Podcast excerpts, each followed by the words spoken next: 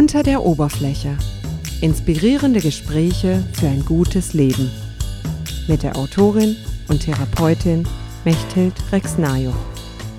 Heute zu Gast Dr. Jürgen Hörhahn. Lieber Jürgen, wir kennen uns viele Jahre und haben uns neben unserer beruflichen Tätigkeit auch privat gut aneinander angenähert.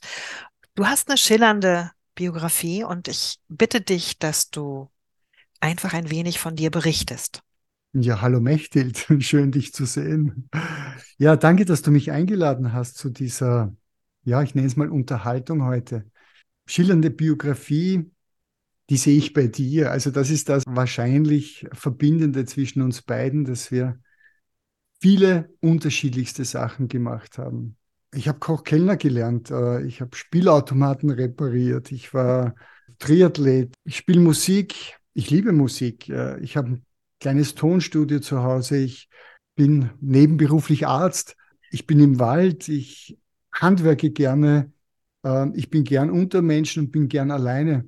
Und, und vieles, vieles mehr. Und Jürgen, könnte ich, könnte ich dich so zusammenfassen, dass all diese verschiedenen Elemente dich wirklich jedes auf seine Art zu dem gemacht haben, was du heute bist? Ja, absolut. Absolut. Also, oder, oder würdest du es auch andersrum sehen können, dass das, was du bist, diese Unterschiedlichkeit hervorbringt?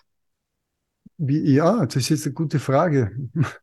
ähm, ist es so, weil ich so bin?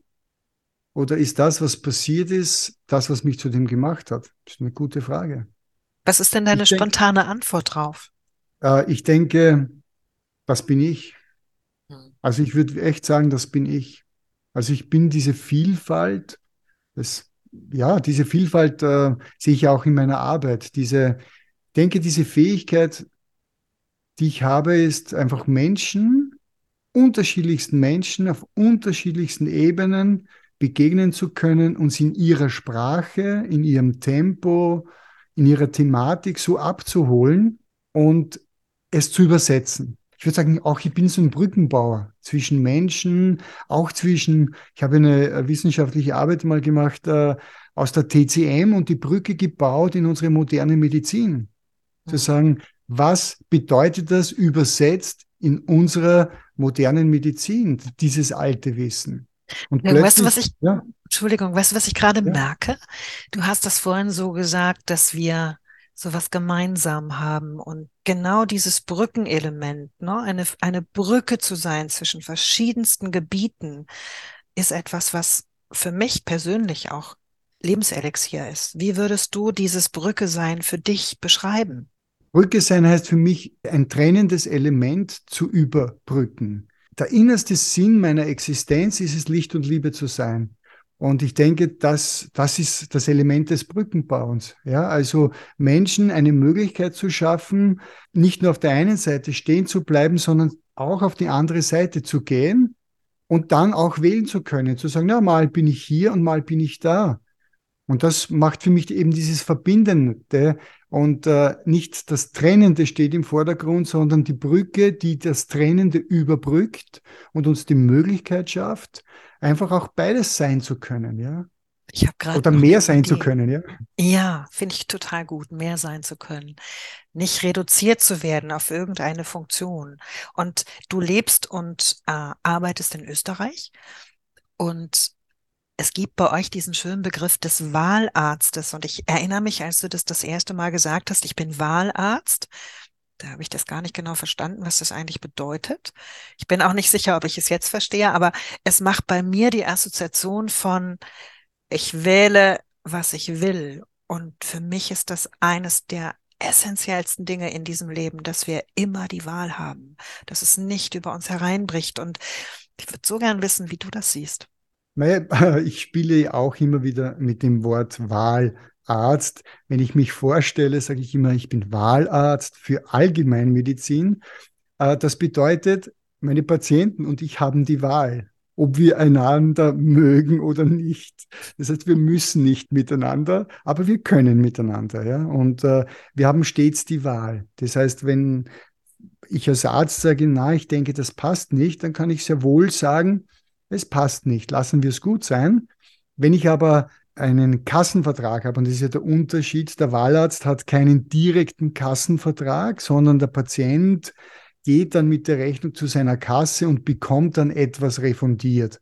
Das heißt, er konsultiert mich privat, bekommt eine Rechnung und bekommt dann etwas von seiner Kasse retour. Und beim Kassenarzt ist es bei uns so, dass der Patient mit der grünen Karte hingeht, die Karte steckt und alles direkt von dem Arzt mit der Krankenkasse verrechnet wird und der Patient vor Ort nichts bezahlt. Das ist der Unterschied. Also in Deutschland wäre das dann so vergleichbar mit privat zugelassenen Medizinern oder den gesetzlichen Krankenkassenzulassungen. Ich habe noch so einen anderen Gedanken, wenn ich dir zuhöre. So, wenn wir sind ja beide in der Medizin unterwegs und wir haben beide unterschiedliche Reisen gemacht. Und das Interessante ist, dass beide auch diese Elemente haben von stark wissenschaftlicher Orientierung, wissenschaftlicher Arbeit und dann einem stark spirituellen Element. Und ich weiß kaum ein Wort, das mehr ausgelutscht und verdorben ist als das Wort Spiritualität. Und für mich ist es eine Sache, ich weiß einfach, dass jeder große Wissenschaftler hochgradig spirituell sein musste, also auch die Physiker Einstein und so weiter. Die haben zuerst eine Vision gehabt, die hatten eine Idee, die hatten irgendetwas, wo sie nicht wussten, wo es herkommt. Das ist für mich eigentlich erstmal so ein Zugang in diese Richtung. Und dann haben sie ihre Untersuchungen und Forschungen gemacht. Und meine Frage an dich ist, was war denn für dich zuerst dominant, das Spirituelle oder das wissenschaftlich-medizinische?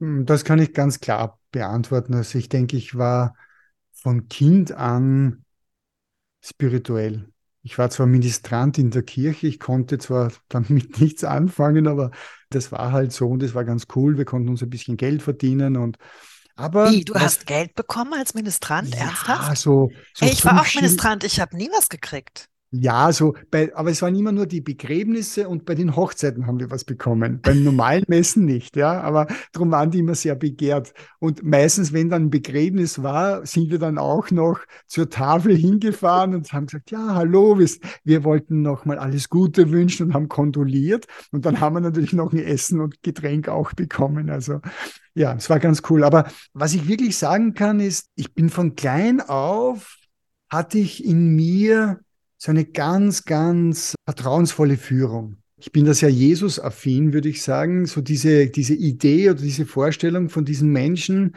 der die Menschen bedingungslos liebt. Ja, also du nichts sein musst, nichts darstellen musst, um geliebt zu werden. Und, und diese, diese Idee von, von, von Jesus, die war immer da für mich. Und immer, wenn ich mich für etwas entschieden hätte in meinem Leben. Ich habe ja wirklich nichts ausgelassen, muss ich ganz ehrlich sagen. Also ich war ja auch im Ausland lange und Casinos und, und diese ganzen Mafia-Strukturen und so weiter sind hier auch immer im Hintergrund. Das heißt, ich, ich habe da schon auch mich bewegt in Kreisen, ohne es ja gewusst zu haben, aber und ich hatte immer so eine Führung. Wenn irgendwas war und ich hätte gesagt, ja, ich biege da jetzt links ab, hat irgendwas in mir gesagt, na, das machst du jetzt nicht das ist jetzt nicht gut für dich. Und dann habe ich es nicht gemacht. Ja. Kleine Anekdote, ich war in, in Prag im Casino und da war so ein, äh, so ein Österreicher, also Wiener, wir würden sagen in Wien ein Wiener Strizi, ja, also der so ein bisschen so kleinkriminell. Und da kam eines Tages, sagt er, du magst, ich war 21 Jahre alt, gerade ein so frisches Auto gekauft mit äh, Kredit und er sagt, du magst ein bisschen Geld verdienen? Und ich dachte mir, ja, warum nicht? Und ich war so naiv. Und er sagte, na, dann musst du dorthin fliegen und das und so und so machen. Und hat alles arrangiert und ich soll um 10 Uhr am Flughafen sein. Ich bin einfach nicht munter geworden. Ja. Also, er ist selber verschlafen, buchstäblich. Ich habe einfach verschlafen, ja. Mhm. Und er, er ist dann selber geflogen und wurde dann in Zürich äh, von der Polizei festgenommen. Ja. Und mhm. das sind so Dinge, wenn ich da zurückblicke heute, denke ich, ich habe Dinge erlebt, ja, wo ich mir denke, wow, wenn ich hier links abgebogen wäre, dann hätte mein ganzes, ganzes Leben anders ausgesehen. Ja? Die Wahrscheinlichkeit, immer, dass wir dann jetzt reden würden, wäre ja auch gering, ne? Ja, genau. Ja. Dann wahrscheinlich. Und ich habe ja auch erst mit 33 mit dem Studium begonnen. Also das heißt, äh, das wäre dann alles nicht passiert, nicht gekommen. Und das ist auch was, was ich sage, diese wie wir es immer auch nennen, ob Spiritualität, äh, Verbindung, Intuition, das ist auch heute, was mich in meinen Beruf führt. Ich gehe, egal ob es so schwere Entscheidungen, ja, wie tun wir da jetzt medizinisch weiter? Ich lege natürlich alle, sage ich mal, verstandesmäßig logischen Parameter auf den Tisch und wege ab. Aber letztendlich gehe ich dann nach innen und fühle mal, welcher Weg ist gehbar. Und dann zeigt sich immer, dass der, der eine Weg, der fühlt sich gut an, der ist stimmig, ja. Und, und jetzt kommt meine Frage, Jürgen. Machst du das mit der Gehbarkeit aus deiner Perspektive auf dich oder versuchst du zu spüren, das ist die Gehbarkeit für den Menschen, den ich hier begleite? Wenn ich eine, eine Entscheidung für mich selber treffe, ja, ob ich jetzt zum Beispiel einen Patienten behandle oder nicht, ja, es gibt ja auch immer wieder Situationen, Patienten kommen und sagen, ja, und ich würde das und das so machen und ich merke, okay, mh, hm, da stimmt was nicht. Ja, also wo es für mich nicht richtig anfühlt, ja, dann gehe ich in mich und sage, na, das geht nicht. Ja, also auch hier bin ich ganz klar, da geht es nicht, dass ich jemanden ablehne, sondern bin ich auch fachlich der Richtige. Ja, also es geht ja darum, als Mediziner ist man ja auch dem Gesetz verpflichtet. Es gibt auch gesetzliche Rahmenbedingungen und ähm, man kann natürlich auch jeden Rahmen etwas dehnen, überspannen, aber trotzdem bleibt er bestehen. Und es gibt manchmal Situationen, wo ich dann merke, na, diese Kompetenz habe ich nicht. Also hier möchte jemand von mir etwas haben, das ich ihm nicht liefern kann. Der erste Impuls ist immer, schau hier gut hin, denn hier stimmt was nicht. Die andere Geschichte ist, wenn ich mit einem Patienten in der Interaktion bin und nehmen wir zum Beispiel, der Patient hat eine Tumorerkrankung und er ist so in diesem Scheideweg, möchte er eine ausschließlich komplementärmedizinische äh, Richtung einschlagen oder möchte er ganz klassische schulmedizinische Behandlungen, möchte eine Kombination oder was auch immer. Und hier geht es für mich immer darum, ähm, dass ich den Menschen dann sage, okay, es geht hier nur um sie und es geht darum, dass wir den Weg finden, der für sie gehbar ist. Also ich habe so das Gefühl, dann Teil dieses gemeinsamen Feldes zu sein und mache dann eigentlich nur sichtbar oder spreche auch den Widerspruch an. Also wenn jemand zwar sagt, ja, ich möchte das un unbedingt nicht machen und ich aber merke, das stimmt nicht, dann nehme ich diesen Widerspruch, den ich wahrnehme und mache ihn sichtbar und sage dem Patienten, sind Sie wirklich sicher? Was tun Sie, wenn? Ja, wie gehen Sie dann so und so damit um? Ja, und da merke ich dann, dass dann oft die Leute sagen, ja, Sie haben recht, eigentlich, eigentlich möchte ich schon den Weg der Schulmedizin gehen, aber meine Kinder wollen das nicht. Und das meine ich damit. Also hier, so, hier vertraue ich meiner inneren Intuition, meiner inneren Stimme, die dann sagt, hey, frag da nochmal nach, spür dann nochmal konkret rein. Der Mensch ist nicht so klar, wie er vorgibt zu sein. Ja? Da bin ich mehr der Schamane als der Arzt. Und der Schamane, der dann schamlos seinen Finger nimmt, ja, und in die Wunde hält. Das ist so eine Rolle, die mir so ganz gut gefällt. Die Aufmerksamkeit dorthin zu bringen, wo wir, wo ich merke, okay, das ist nicht stimmig.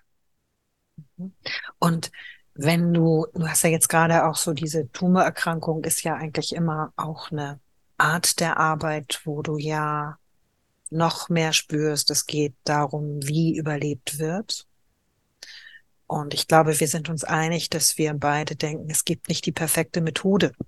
Und mein Eindruck ist der, nach Jahrzehnten der Begleitung von Krebspatienten, dass die Methode fast gleichgültig ist, in Anführungszeichen ich habe zig Patienten gehabt, wo ich dachte, das klappt, das wird gut, das sind ganz gute Voraussetzungen und das ging überhaupt nicht. Also das, die sind mhm. relativ schnell gestorben.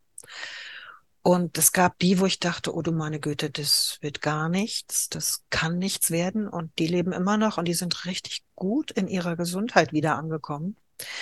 Und das hat bei mir so ein Gefühl hinterlassen von Demut. Also so dieses, mir einfach bei allem, was ich tue, bewusst zu sein, hier werden so viele andere Ebenen mitgespielt. Und ich vergleiche das gerne mit Nostradamus. Also ich, du weißt ja von mir, dass ich unglaublich gerne lerne, weil mir das einfach Freude macht und mir ist es eigentlich auch fast egal, was ich lerne. Und in einer Nacht, in der ich die Wahl hatte, depressiv zu werden oder was zu lernen, habe ich halt ein Buch über Nostradamus gelesen und habe was gelernt. Und da stand folgender Satz drin. Der beste Medikus ist der Körper selbst und der gute Arzt stört ihn möglichst wenig in seiner Arbeit. Und für mich war das, ich sehe dich jetzt schon nicken und lächeln, äh, für mich ist das so ein, so ein Programm, dem ich innerlich auch folge, dass ich sage, ich möchte nicht stören. Ich bin da und ich möchte nicht stören, sondern ich möchte das tun, was wirklich gefordert wird. Und da sehe ich eben diese Schnittstelle zwischen ganz viel sachlicher Kenntnis und dem Mut dieser, ich sag mal, unbequemen Form der Spiritualität zu folgen und zu sagen, ich, ich glaube trotzdem nicht, dass das jetzt der Weg ist. Und jetzt kommt die eigentliche Frage. Wie lebst du damit, in diesem Spannungsfeld zu sein? Also was tut das mit dir? Was macht das mit Jürgen in der Tiefe? ich, ich, ich fasse den Bogen jetzt etwas weiter. Ich habe jetzt vor zwei Tagen wieder einen jungen äh, Kinderarzt bei mir gehabt in der Praxis.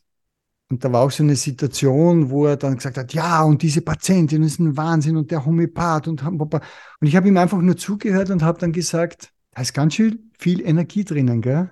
Und er hat gesagt, ja, stimmt, ich habe es mir auch gerade gedacht, dass ich da eigentlich sehr, sehr energisch bin. Und ich habe gesagt, ja, genau. Habe ich gesagt, da gehst du noch ganz viel in Resonanz mit, gell, mit dem Thema. Ja, okay, hat er gesagt. Ja, und, und dann habe ich ihm einfach nur erklärt, wie ich meine Rolle definiere als Arzt. Und ich habe gesagt, schau, ich hatte das Glück, vor ja, bald 30 Jahren hatte ich eine ganz, ganz tolle Begleiterin. Die hat irgendwann zu mir gesagt, ich war so ein junger, dynamischer Mann und glaubte, ich kann super heilen. Und ja, ich sage so ein bisschen so, ja, dieses Guruhafte war schon so ein bisschen da. Und, und sie sagt zu mir, weißt du, sei dir immer im Klaren, egal was du tust, du tust es immer nur für dich. Und wenn die anderen davon profitieren, dann ist es gut. Aber primär tust du es für dich. Und wenn es für dich jetzt wichtig ist, dass du dich gut fühlst, dann fühlst du dich gut, ja. Es war immer da, dieser Satz, ja, so wie viele Sätze auch von dir, Mechtel, die ich immer wieder gehört habe, die, die dann einfach immer wieder da sind. Und es hat diese, dieses Nachdenken darüber, ja, was ist es? Was ist denn überhaupt meine Rolle als Arzt, als Therapeut? Und ich sehe es heute einfach als Begleiter. Ich begleite Menschen in ihrem Prozess. So wie in der Quantenphysik angewandt. Ich weiß nicht, wohin die Reise geht. Ich weiß nicht, wie schnell die Reise dorthin geht und ich weiß auch nicht exakt, wo wir genau sind. Hm. Das Einzige, was ich tun kann, ist, wie denke ich darüber. Das ist auch etwas, was du so schön zusammengefasst hast. In dieser Haltung begegne ich Menschen und ich sage einmal, okay, du bist hier. Und die Schöpfung hat sich irgendetwas dabei gedacht, dass wir beide aufeinandertreffen. Und auf das warte ich. Also ich, auf diesen Impuls, worum geht's in unserem Zusammentreffen? Und dann ist dann auch deine Erkrankung. Aber da wird man sehen, was zeigt der Weg. Und es gibt immer nur den Moment und, und da hat mir die Notarzttätigkeit einen wunderbaren Rahmen gegeben, nämlich für meine Arbeit. Erster Grundsatz ist, egal wo du bist und was du tust, tu es nur dann, wenn du sicher arbeiten kannst. Also wenn das Umfeld stimmt. Also wenn ich auf zum Unfall komme und die Unfallstelle ist nicht abgesichert, dann beginne ich nicht zu arbeiten. Denn das Risiko, dass ich der zweite Patient werde, ist größer. Umgelegt auf unsere Tätigkeit. Bei vielen Kollegen merke ich das, die arbeiten unglaublich über ihre Grenzen hinweg, respektieren die eigenen Grenzen nicht und irgendwann dann auch nicht die Grenzen der anderen. Und der zweite Grundsatz ist der, ich komme hin zu einem Unfall und vor mir liegt ein, sei es ein Motorradfahrer, der zu schnell in die Kurve ist, sich um einen Baum gewickelt hat und schwer verletzt vor mir liegt. Der Grundsatz lautet, dieses Problem habe ich nicht begonnen. Das heißt, ich werde jetzt das alles mir Mögliche tun, um diesen Menschen zu helfen. Aber ich habe dieses Problem nicht begonnen. Ich bin für dieses Problem nicht verantwortlich. Ich habe es nicht begonnen, sondern ich werde das tun, was ich tun kann. Wenn aber die Reise des Menschen dorthin führt, dass er sterben wird, dann wird er sterben. Und das ist eine Klarheit, die wir oft in der Medizin uns nicht sagen trauen oder auch gerne offen drüber reden. Also meine Haltung ist, dieser, dieser Mensch, dieses Seelenwesen hat einen Plan. Und wie immer der aussieht, weiß ich nicht. Aber es ist nicht mein Recht, in diesen Plan einzugreifen. Ich bin der Begleiter, der diesen Menschen in dieser Situation begleiten kann. Ich kann Feedback geben, ich kann ihn stützen, ihn halten, aber diesen Weg weitergehen wird der Mensch immer selber. Ich kann ihn kurzfristig natürlich tragen und all das, ja, aber trotzdem, ich lasse immer die Verantwortung beim Patienten selbst. Ich denke dann auch, wenn du sagst, ich habe das Problem nicht begonnen, also ich würde das immer so formulieren, ich bin nicht die Ursache für das, was ich hier genau. vorfinde. Genau. Da meinen genau. wir ja auch dasselbe. Die Frage ist ja, glaubst du, dass eine Medizin von heute, wie sie üblich ist, die Kompetenz über die Gesundheit beim Patienten lässt? Ja, definitiv nein. Das ist das auch, wo ich jeden Tag immer wieder merke, wo ich, wo ich mir denke, woher maßen sich meine Kolleginnen und Kollegen an, über Menschen zu entscheiden, von denen wir nichts wissen? Ja, also ich bin ja Vitalfeldtherapeut. Also wenn ich ein Mensch als offenes, sich selbst regulierendes, hochintelligentes System sehe, dann denke ich mir, okay, einen Bruchteil davon haben wir überhaupt begriffen. Also das, was wir wissen darüber, passt in eine Kaffeetasse. Das, was wir echt mit unseren wissenschaftlichen Methoden äh, erforschen können, was wir sichtbar machen können, was wir verstehen. Aber das, was wir nicht verstehen, was wir noch überhaupt nicht kapiert haben, was sonst noch stattfindet, ist die Unendlichkeit um diese Kaffeetasse herum. In dieser Demut sollten wir Menschen begegnen und sagen, okay, ja, Sie sind hier. Und wenn Sie mir sagen, Sie möchten diese Therapie nicht machen, dann verstehe ich das jetzt nicht. Aber bitte erklären Sie es mir. Vielleicht kann ich es ja verstehen. Diese Fragen werden aber so nicht gestellt, sondern die Menschen werden sofort verurteilt dafür, dass sie sagen, nein, ich möchte das so nicht. Ich möchte einen anderen Weg gehen. Und ich denke, meine Aufgabe als Arzt besteht darin, es wirklich gut zu hinterfragen, ob sie es auch wirklich wollen, in der, aus der Tiefe ihres Herzens. Aber es ist nicht mein Recht, in das Leben eines anderen Menschen einzugreifen und über ihn zu entscheiden. Und diese Grenzverschiebung, die haben wir ja auch in den letzten zwei Jahren ganz besonders erlebt, dass wir plötzlich begonnen haben, über Menschen zu entscheiden, ja, und sie zu, auch zu verurteilen, egal wofür sie sich entscheiden. Also da meine ich, möchte ich mich auf keine Seite schlagen, sondern einfach nur sagen, das haben wir beide Seiten gemacht. Die einen haben die einen verurteilt, weil sie sich dafür entschieden haben und die anderen haben die anderen verurteilt, weil sie es halt anders gemacht haben. Ich glaube, dass wir im westlichen, sogenannten zivilisierten Bereich gar nicht mehr gelernt haben, zu sagen, ich höre dich, ich habe eine andere Meinung und es ist okay ich muss nicht über richtig und falsch diskutieren. Und wenn wir das Beispiel der Medizin nehmen, da geht es ja immer darum, dass irgendjemand denkt, dass er mehr Recht hat als der andere. Und gerade die letzten Jahre mit Pandemie hatten ja auch diese Qualität von ich habe mehr Recht als du und es gibt doch nur eine Möglichkeit. Und da komme ich eigentlich zu dem Bogen zurück, den wir ganz zu Anfang hatten. Du hast die Wahl ich weiß von dir, Jürgen, dass du viele Wahlen getroffen hast in deinem Leben und viele Entscheidungen. Und wenn ich dich jetzt frage, was war die beste Entscheidung in deinem Leben? Was ist deine Antwort? Ganz spontan zu sein, der ich bin. Du sagst oft, dass es so ein Gefüge ist, in dem die Menschen sich äh, bewegen. Also so dieses, es ist nicht an dir, etwas zu entscheiden, wo das hingeht. Glaubst du an Schicksal? Glaubst du, dass das Leben irgendwo festgelegt ist? Oder glaubst du, dass es sich dadurch gestaltet, dass du Entscheidungen triffst und die Wahl triffst?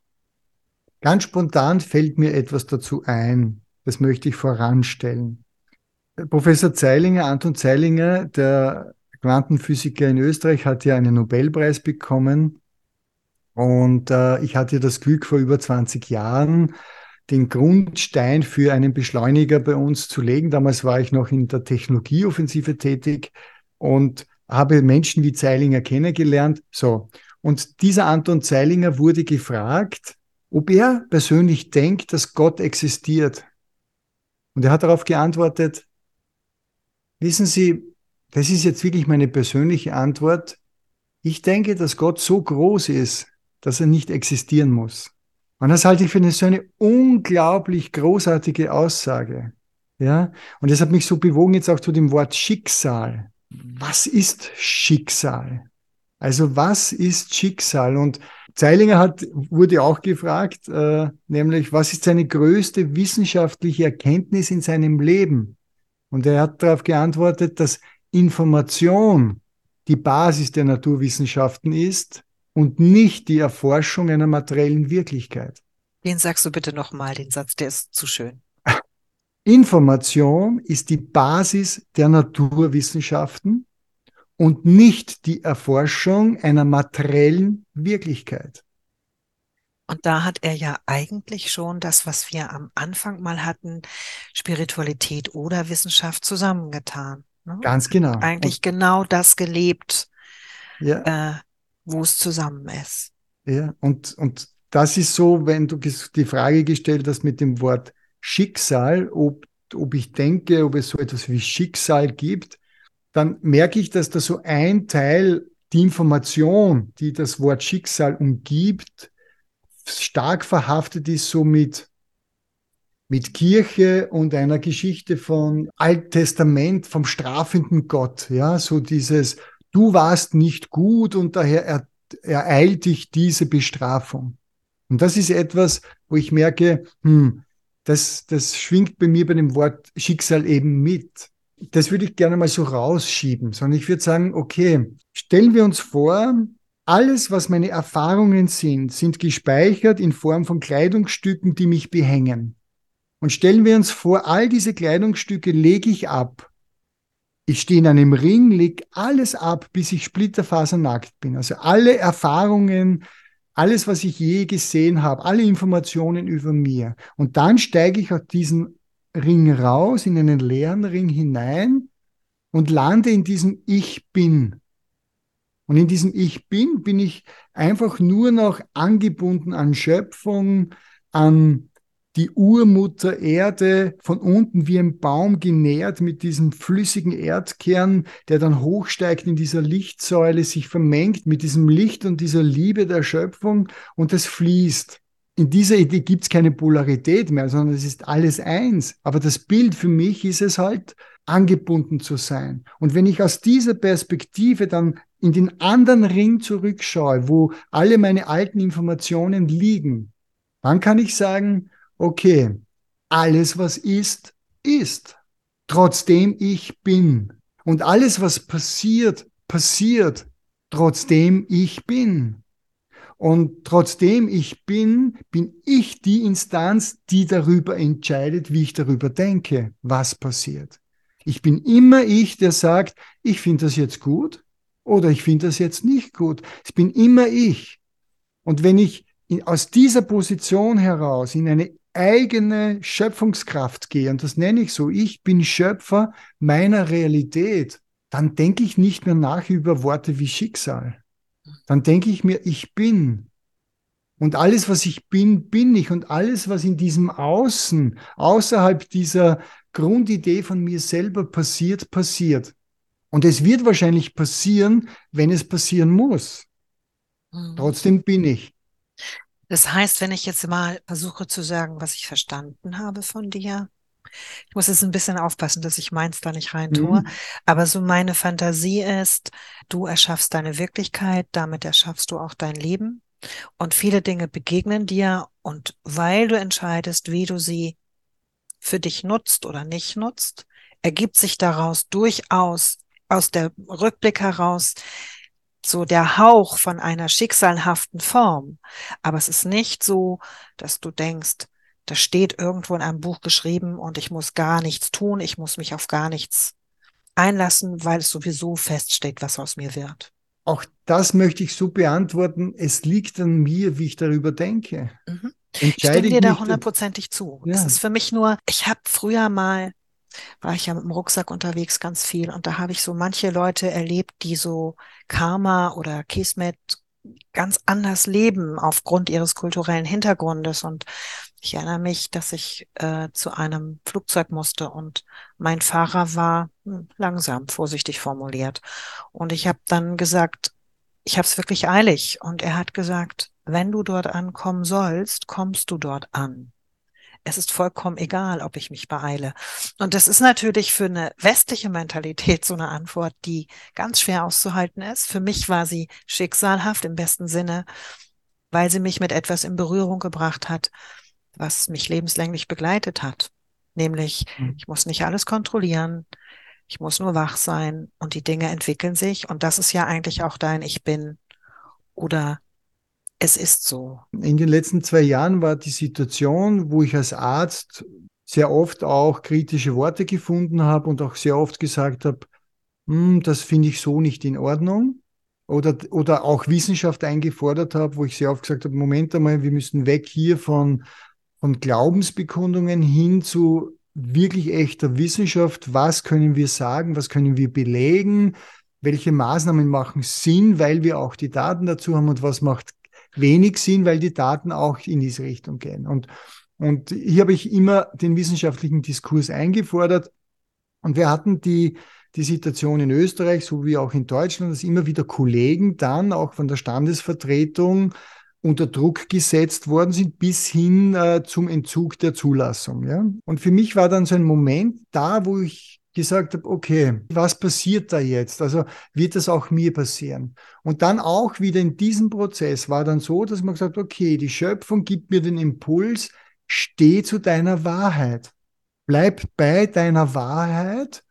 Und in mir ist dann etwas gereift, wo ich mir gedacht okay, wenn die Ärztekammer meine Ordination zusperren wird, dann wird sie das tun. Dann wird es Teil meines Weges sein, mich damit auseinanderzusetzen. Weil dann wird es in mir noch ein Resonanzfeld geben, das vielleicht noch Aufmerksamkeit braucht, ja, wo ich noch ja. mal hinschauen sollte, wo ich merke, okay, da gibt es ein Thema noch in mir, das vielleicht noch bearbeitet werden möchte. Und wenn es das nicht ist, dann wird es nicht passieren. Aber ich habe gleichzeitig gewusst, okay, ihr könnt mir alles nehmen, aber nicht meine Wahrheit. Ihr könnt mir materielle Dinge wegnehmen, aber nicht meine Wahrheit, ja. Und Jürgen, genau das ist der Punkt, wo wir beide uns ja auch immer wieder treffen. Ne? Du kannst mir alles nehmen, aber nicht meine persönliche Form, Struktur, Wahrheit, was auch immer. Und ich habe dir eine halbe Stunde versprochen, die ist jetzt leider schon um. Was ich wichtig finde nochmal so für unsere Zuhörer, wenn wir beide unter die Oberfläche gucken, wie wichtig das ist, die eigene Wahrheit überhaupt zu finden und zu benennen und sich auch immer wieder damit zu beschäftigen, was ist es denn? Und mit dieser Frage möchte ich unser Gespräch tatsächlich beenden und hoffe, dass unsere Zuhörer mit dieser Frage weitersprechen, untereinander und miteinander. Ich danke dir sehr dafür, dass du mir deine Zeit gegeben hast.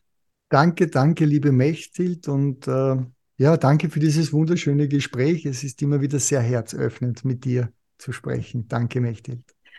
Ich, wünsch, ich wünsche dir und auch allen Menschen, die dieses Interview sich anhören, eine sehr licht und liebevolle Zeit. Das wünsche ich uns allen. Danke.